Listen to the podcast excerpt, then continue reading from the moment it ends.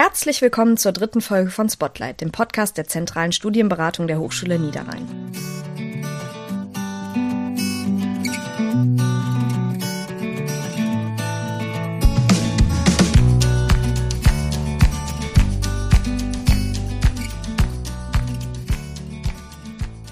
Heute begrüßen wir, also Leona, das bin ich, und Maja euch wieder bei unserem Podcast. In den aktuellen Zeiten ist es mit den Gesprächen in einem Raum ja nicht ganz so einfach möglich, also haben wir in Distanz aufgenommen. Verzeiht uns also bitte, wenn die Qualität nicht ganz so gut ist. Aber jetzt auch zur Sache und zu unserem heutigen Gast. Wir haben Dr. Med Dean Conatret bei uns. Er ist Psychiater und wird uns heute beim Thema Entscheidungsfindung unterstützen. Herzlich willkommen, lieber Dean. Vielleicht möchtest du dich einmal ganz kurz vorstellen und erzählen, was du so machst? Ja, hallo an alle Zuhörer. Mein Name ist Dean Conatret. Ich arbeite aktuell als Psychiater und Psychotherapeut in einer, ähm, ja, ich würde sagen, mittelgroßen Klinik in der Wetterau. Das ist ein Landkreis nördlich von Frankfurt und bin da eben vor allem in meiner psychotherapeutischen Arbeit sehr häufig mit dem Thema Entscheidungsfindung, ob das jetzt im beruflichen oder privaten Kontext, mit meinen Patientinnen und Patienten zusammen konfrontiert und arbeite da sehr viel an den großen Fragen des Lebens, wo Entscheidungen ja im Grunde an jeder Stelle eine Rolle spielen. Ja, danke dir. Willkommen auch nochmal von mir. Wir haben ja in der ersten Folge schon über verschiedene Aspekte gesprochen, die bei der Entscheidung zur Studienwahl eine Rolle spielen. Dabei habt ihr uns in den letzten Gesprächen immer wieder daran erinnert, dass noch viel mehr dazu gehört, als sich nur zu orientieren. Es geht um tiefgreifendere Themen, die in den Prozess mit reinspielen. Da geht es ja auch um Erwartungen und Sorgen, die ihr vermutlich habt und eben schlussendlich um das Abwägen verschiedener Optionen und deren Umsetzung.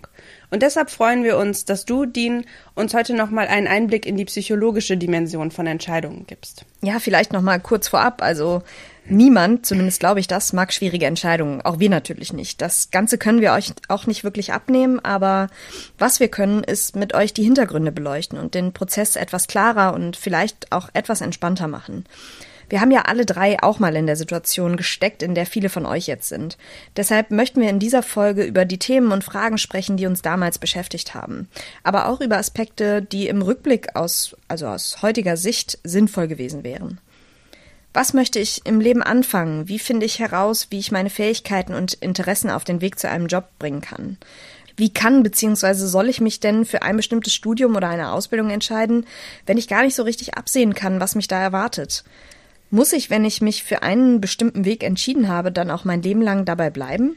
Also Entscheidungen haben ja prinzipiell quasi eine philosophische Tragweite. Das ist ja ein sehr großes und ähm, existenzielles Thema. In jedem Moment unseres Lebens müssen wir uns entscheiden. Das heißt, die Entscheidung ist quasi ein Merkmal unserer menschlichen Existenz ob ich morgens beispielsweise einen Kaffee trinke, ob ich mir ein Auto kaufe, ob ich heirate oder ob ich ein bestimmtes Studienfach beginnen sollte. Jeder Moment ist mit einer Entscheidung verknüpft.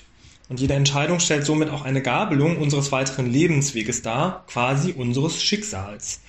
Auch Hollywood, Blockbuster und Online-Streaming-Dienste haben diese Faszination für die Art von Schicksal bereits etliche Male für das Publikum auf die Leinwand bzw. auf den Bildschirm gebracht weil Entscheidungen uns eben faszinieren und sehr häufig, muss man sagen, auch ängstigen können. Denn sie sind eng mit unserem Leben verwoben, so eng wie es überhaupt nur geht und unser ständiger Begleiter. Ja, aber was ist denn überhaupt eine Entscheidung? Den kannst du uns da vielleicht aufklären, wie das aus wissenschaftlicher Sicht definiert wird? Ja, unser Alltag ist im Grunde gespickt mit Entscheidungen. Äh, man kann im Grunde so als groben Näherungswert sagen, wir treffen ähm, insgesamt etwa 20.000 Entscheidungen, mal größerer, mal geringerer Tragweite, von denen der weit überwiegende Teil, auch ungefähr 90 Prozent, ähm, unbewusst oder nur teilbewusst ablaufen. Das heißt gar nicht so, dass wir aktiv darüber nachdenken, dass sie insgesamt in unser Bewusstsein dringen. Es gibt eben Entscheidungen, deren Konsequenzen klar absehbar sind und Entscheidungen, deren Konsequenzen nicht klar absehbar sind. Und letzteres ist natürlich gerade dann problematisch oder kann auch Angstgefühle auslösen, wenn es weitreichende Konsequenzen sind. Also nicht die alltäglichen kleinen Entscheidungen, sondern Entscheidungen, die wichtig sind für die nächsten Jahre und Jahrzehnte. Ja, das kennen wir, glaube ich, alle, diese alltäglichen Entscheidungen. Wir wissen alle, dass es zum Beispiel besser wäre, sich für Dinge einzusetzen oder Dinge zu erledigen, die uns wichtig sind oder die eben einfach gemacht werden müssen. Und dennoch entscheiden wir uns häufig dafür, in der Situation zu bleiben, die wir kennen oder die vermeintlich einfacher ist in dem konkreten Moment. Zum Beispiel, ob wir abends vor dem Schlafengehen doch noch die neue letzte Folge einer Serie suchten oder ins Bett gehen, was vielleicht vernünftiger wäre.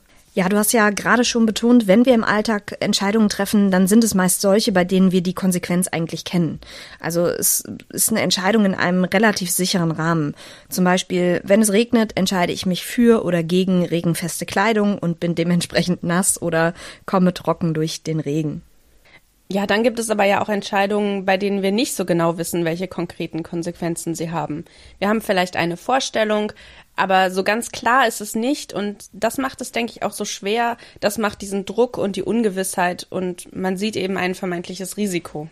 Ja, und das kann ja auch Angst auslösen. Also wir unterscheiden in gewisser Art und Weise je nach Gewicht der Entscheidung für unser Leben. Aber wie machen wir das eigentlich? Was leitet uns da? Das ist natürlich ein vielschichtiges Thema, denn bei der Art und Weise, wie wir Menschen Entscheidungen treffen, ähm, haben wir wesentlich andere Merkmale aufgrund unserer Hirnstrukturen, die uns beispielsweise von anderen Tieren, auch von den nächsten Verwandten, beispielsweise höher entwickelten Primaten, unterscheiden. so kann man etwas vereinfacht sagen, dass unser Gehirn wie ein Schichtensystem in der Verarbeitung aufgebaut ist. Informationen gelangen über unsere Sinnesorgane, das sind Sehen, Hören, Riechen, Schmecken und Tasten, aber auch noch andere Sinne wie beispielsweise der Lagesinn, über verschiedene Zentren in unserem Gehirn in das Bewusstsein. Und dieses stellt dann ein sehr hohes sogenanntes integratives Zentrum dar, wo ganz viel zusammenfließt an Informationen aus unserer Umwelt. Diese Eindrücke werden dann in ein bestimmtes Muster gebracht und dort abgeglichen mit Vorerfahrungen. Am Beispiel des Kaffees würde das etwa so lauten. Der Duft des Kaffees kommt aus unserem Riechen direkt in unserem Bewusstsein an. Der Anblick des Kaffees und das Geräusch des Mahlwerks der Maschine werden im Thalamus verschaltet, einer sogenannten Relay-Station, und enden dann auch über einige Umwege und Bearbeitungsprozesse in unserem Bewusstsein. Mit der Lippe spüren wir vielleicht den zarten Schaum obendrauf. All diese Eindrücke werden in unserem Gedächtnis abgespeichert. Hören wir nun, wie jemand anderes am nächsten Morgen die Kaffeemaschine bedient, so sind wir mit der Entscheidung konfrontiert, ob wir auch einen Kaffee kochen wollen. Wir gleichen die gegenwärtige Entscheidung mit unseren Vorerfahrungen und Grundannahmen ab. Wie groß ist mein Aufwand, den Kaffee zu kochen? Wie groß ist mein Gewinn bzw. mein Genuss? Gibt es andere Kosten, die ich zu tragen habe bzw. die ich verantworten muss? Zum Beispiel handelt es sich um fair gehandelten Kaffee oder um Kaffee, bei dessen Produktion mit hoher Wahrscheinlichkeit Menschen ausgebeutet wurden. Was bedeutet es nun, wenn ich diesen Kaffee trinke? Bin ich dann eine Ausbeuterin oder ein Ausbeuter? So einfach dieses Beispiel gewählt ist, es zeigt die Grundstruktur unserer Entscheidungsfindung auch im Großen auf.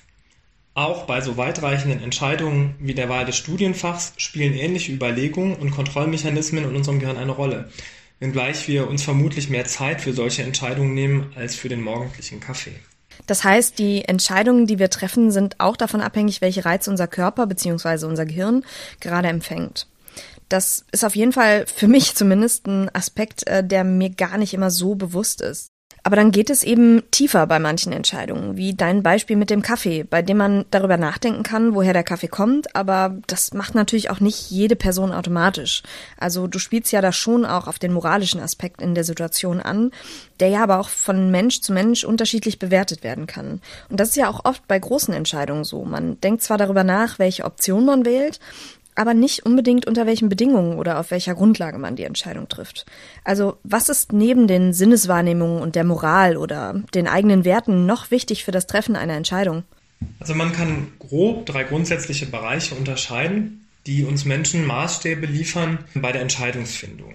Das wäre auf der einen Seite, wären das die übergeordneten Lebenszielrichtungen, zum zweiten die Grundbedürfnisse und auf der anderen Seite die sehr elaborierten und sehr, sehr an unser bewusstes Denken geknüpften eigenen Werte und Lebensziele. Zunächst zu den übergeordneten Lebenszielrichtungen. Unter den übergeordneten Lebenszielrichtungen werden ganz grundsätzliche Bestrebungen verstanden, die auch andere Tiere mehr oder weniger gut kennen, das heißt, die auch vorbewusst sind, in einem sehr großen Maße. Ich will leben, ich will Schmerz vermeiden und ich will glücklich sein. Läuft eine erwogene Entscheidung ganz offenkundig einer dieser übergeordneten Zielrichtungen zuwider, so werden wir sie mit höchster Wahrscheinlichkeit verwerfen. Den zweiten Bereich stellen die Grundbedürfnisse dar. Diese sind, was die Arbeitsleistung unseres Gehirns angeht, schon etwas anspruchsvoller.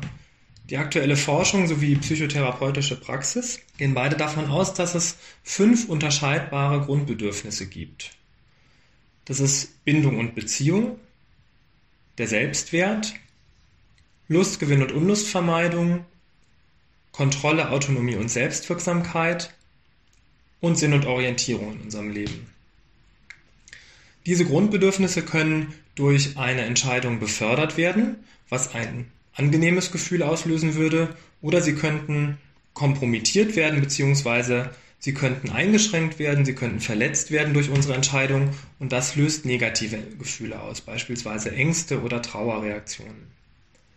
Die dritte, eben genannte und auch höchste Stufe der Maßstäbe bilden dann unsere eigenen Werte und Lebensziele. Diese sind insofern besonders anspruchsvoll, als dass es hier nicht nur um den direkten Abgleich geht, wie zum Beispiel bei den übergeordneten Lebenszielrichtungen, sondern auch um die Frage, was sollen meine Werte und Lebensziele überhaupt sein?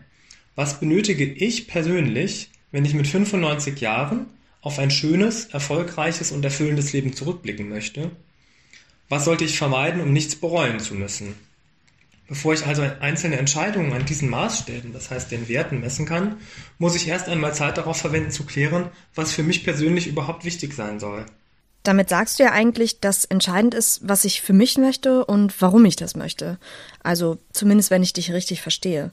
Und das herauszufinden ist natürlich jetzt keine Sache von fünf Minuten, aber vielleicht habt ihr ja jetzt einen kleinen Eindruck davon, was eure Entscheidungen beeinflusst und habt so mehr und mehr in der Hand, unter welchen Einflüssen und unter welchen Bedingungen ihr eure Entscheidungen trefft. Also was euch im Nachhinein die Möglichkeit gibt zu sagen, ich habe diese Entscheidung aus guten Gründen und auch bewusst getroffen.